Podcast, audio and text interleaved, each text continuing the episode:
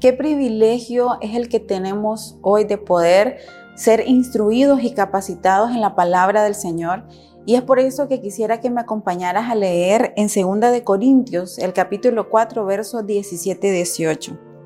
Porque esta leve tribulación momentánea produce en nosotros un cada vez más excelente y eterno peso de gloria, no mirando nosotros las cosas que se ven, sino las que no se ven, pues las cosas que se ven son temporales, pero las que no se ven son eternas.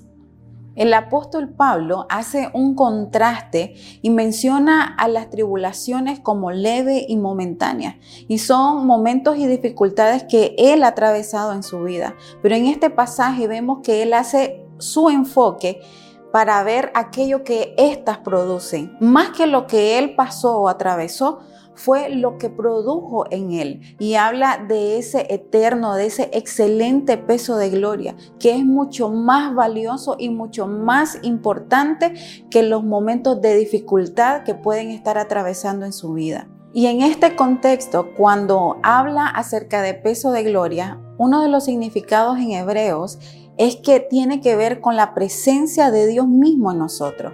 ¿Qué quiere decir esto? Que cuando dice que producirá ese eterno, ese excelente peso de gloria, lo que nos trata de decir es que Dios se va a hacer más grande en nosotros, se va a fortalecer en nosotros.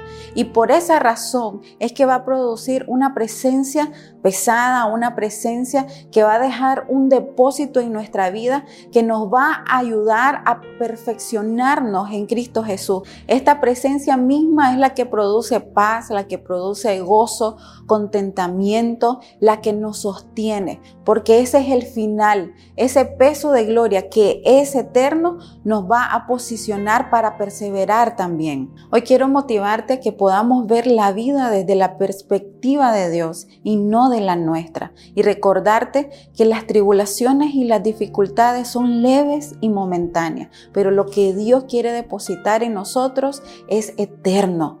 Y eso es lo que tiene mayor relevancia y mayor valor en nosotros. Que el Señor te bendiga.